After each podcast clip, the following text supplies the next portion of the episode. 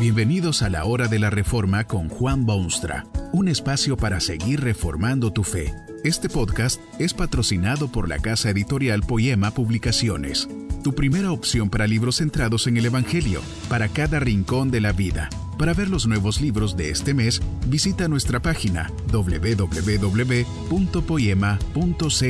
Ahora escuchemos a Juan Boonstra con el programa de hoy.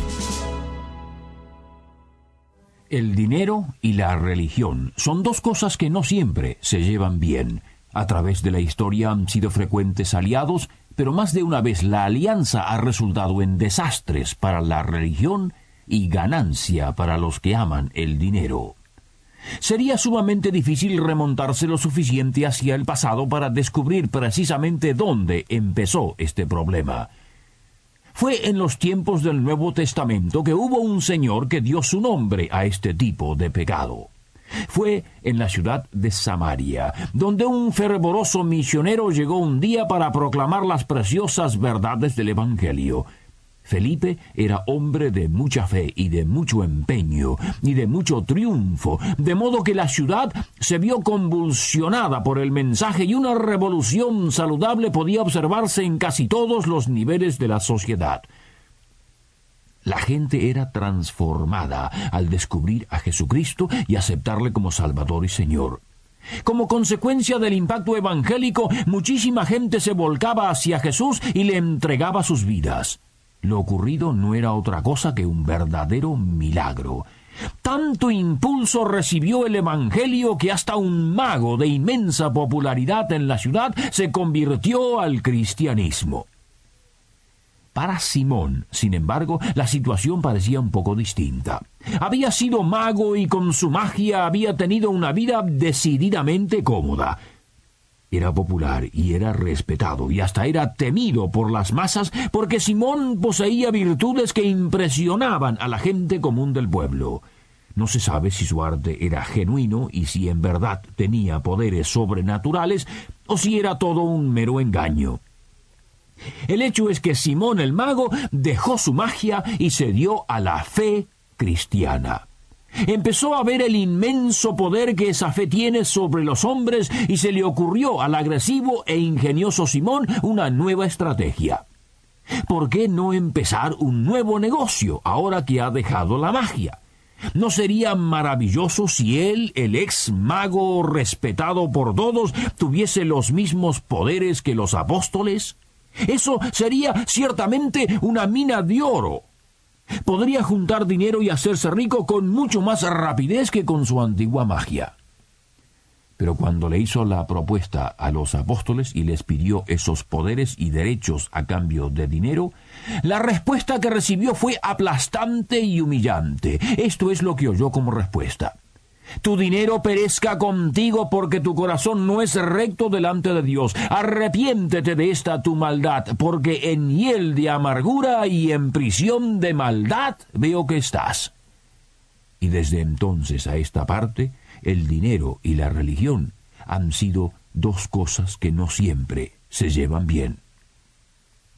Muchísimas veces ha sido la Iglesia que ha caído en esta red, Usted puede leer de los inexplicables abusos en que ha caído con el solo fin de obtener dinero. Siempre hay la persona que dispone de dinero y que quiere usarlo para sus propios fines psicológicos y que se convierte así en fácil víctima de quienes pretenden tener para la venta derechos y jurisdicciones espirituales. La historia de las grandes repúblicas latinoamericanas está repleta de casos en que la Iglesia literalmente vendió por dinero o por favores derechos y bendiciones que solo Dios puede dar. Con el afán de reunir fondos y acumular dinero, se vendían regiones enteras al mejor postor. Lo mismo ocurría con las personas a quienes se les prometía cielo o bendiciones o vaya a saber qué otras cosas por lo que parecía una mísera suma de dinero. Algunas de estas prácticas persisten aún en algunas partes del mundo, a pesar de la experiencia del pasado y la iluminación del presente. El diccionario define el término simonía como la compra o venta de cosas espirituales. Suponga usted, por ejemplo, que tiene un hijo que ha hecho cosas muy malas en la vida. Usted sabe que su hijo jamás podrá entrar en las glorias del cielo porque ha hecho cosas vergonzosas. Pero usted ama a su hijo y quiere que, cueste lo que cueste, ese hijo suyo vaya al cielo, a la gloria, en vez de la condenación eterna.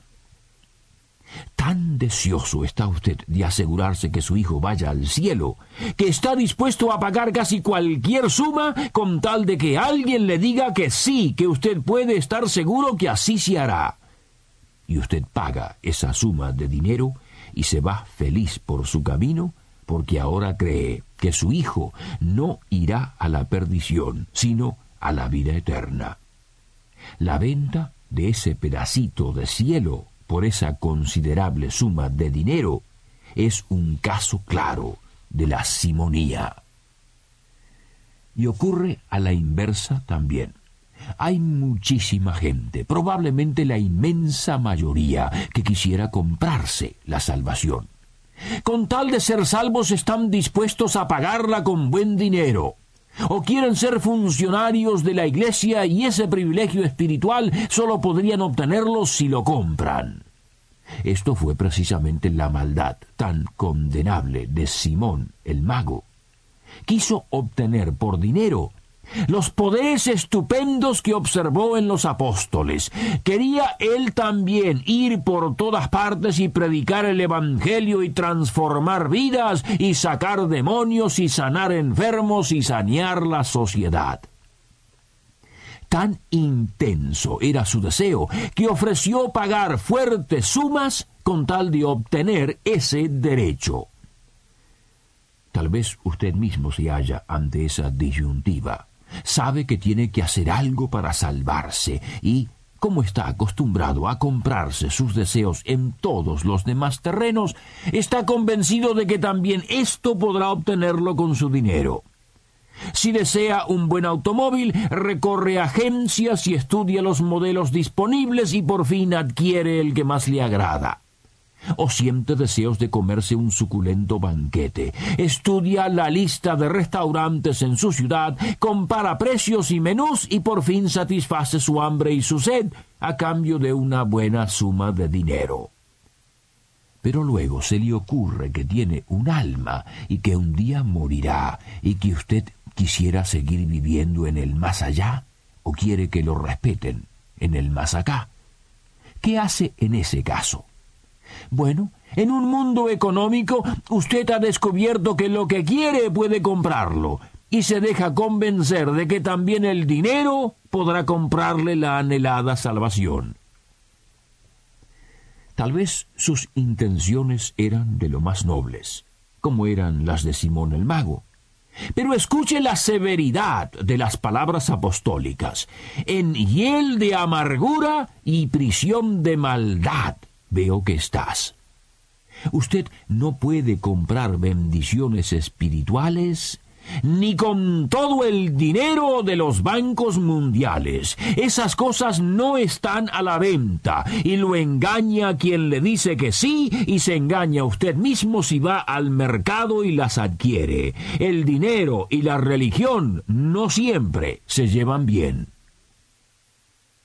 Ha cometido usted tal vez este pecado de Simón el mago. Acuérdese que hay toda clase de gente ofreciendo a los incautos este tipo de negocio, porque la religión lamentablemente sabe cómo utilizar a los hombres perdidos en el pecado. Cuídese de charlatanes ambulantes que quieren asegurarle salvación a cambio de su dinero. Tal cosa no es posible. Solo Dios dispensa salvación y Dios no necesita su dinero. Pero cuídese de sí mismo además, porque por naturaleza usted prefiere comprar la salvación en vez de aceptarla. Cristo dio su vida en una cruz, fue sepultado y resucitó al tercer día para ganarse el legítimo derecho de ser Salvador. Solo quienes se dirigen a Él en fe sincera y genuino arrepentimiento y obediencia incondicional pueden recibir el precioso don de la salvación y vida eterna. No hay otra senda. Usted no puede solucionar su problema eterno con medios temporales. Si desea la salvación, tendrá que ir a Jesús y no al banco. Tendrá que sentir horrible remordimiento por sus ofensas a Dios en vez del orgullo de quien viene con las manos llenas de billetes. No hay suma en la tierra que pueda comprarle a usted la salvación. Eso costó mucho más que su dinero, porque costó la sangre preciosa de Cristo, que murió en una cruz cruel. Por medio de él sí su vida puede ser transformada y su eternidad asegurada y definida. Es recién entonces, después de haber obtenido perdón por medio de Cristo, que tendrá que ocuparse usted de su dinero. ¿Qué hará con sus posesiones y sus saberes?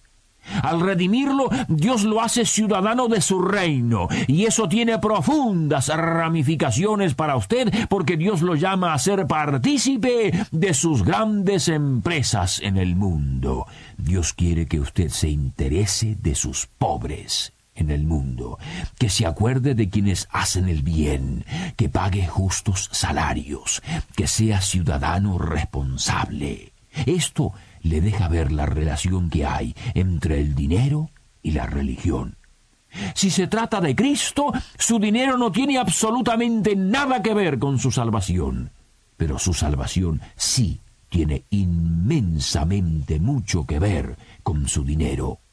Como decía el antiguo profeta, venid, comprad, sin dinero y sin precio, vino y leche. La salvación es gratis. Que este mensaje nos ayude en el proceso de reforma continua según la palabra de Dios. Si quieres profundizar en la exposición bíblica, puedes buscar más recursos en www.poema.co. Allí encontrarás libros que te ayuden a entender la palabra de Dios y aplicarla a tu vida. Poema, el Evangelio para cada rincón de la vida. Nos vemos en el próximo episodio de La Hora de la Reforma con Juan Bonstra.